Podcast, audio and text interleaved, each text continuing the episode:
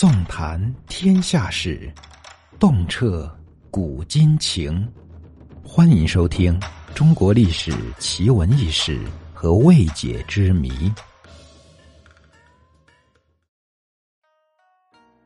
为什么在古代大臣都要被皇帝赐死了？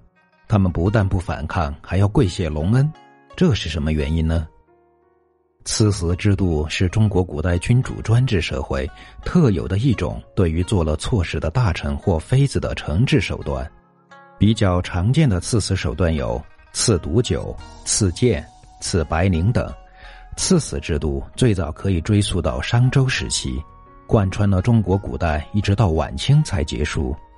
不过，历代的皇帝都没有将赐死制度列入到国家正式刑法中。并且赐死也没有对应的罪名和适用的范围，无论是谋逆造反还是失职的过失都适用。所以从某种意义上来说，与其说赐死是一种特殊的刑罚，不如说是一种皇帝专用的私刑更为确切。古代的赐死制度是皇帝为了维持自己无上的权力，随意处死大臣的一种手段。他在一定程度上维护了君主的统治，体现了古代等级制度的特权。在古代，能被皇帝赐死的人肯定不是一般人，一般的平民百姓更是享受不到赐死的待遇。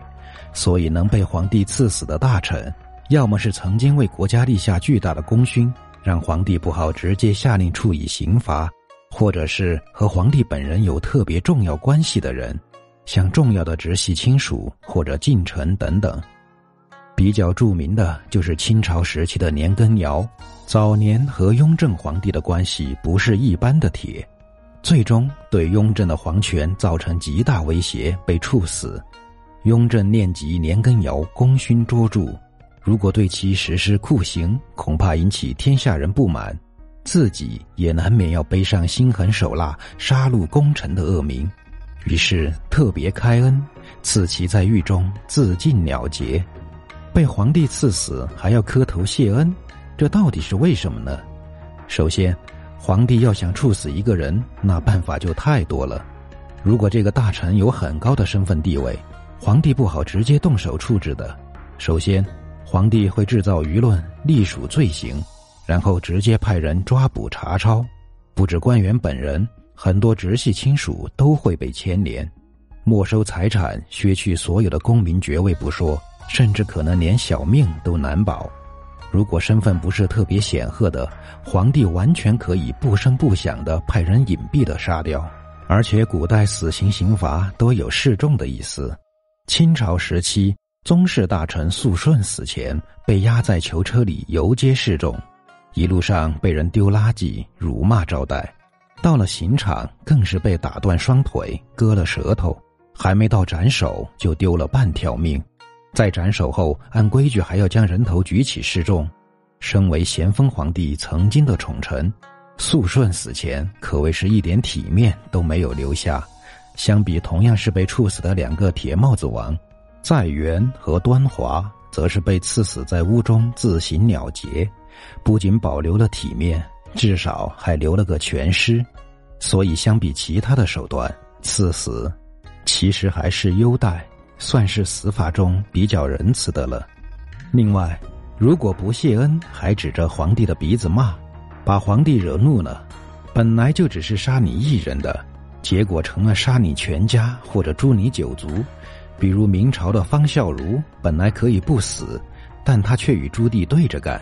导致最后牵连到了自己的族人，因此一般情况下，那些被赐死的大臣为了保护家人，即使心有不甘，不愿意死，但是在君要臣死，臣不得不死的观念下，哪怕在心里骂了皇帝一万句，往往还是会老老实实的接受谢恩。被皇帝赐死的大臣，纵然万般不想死，但是想反抗逃跑，仍旧是不可能的。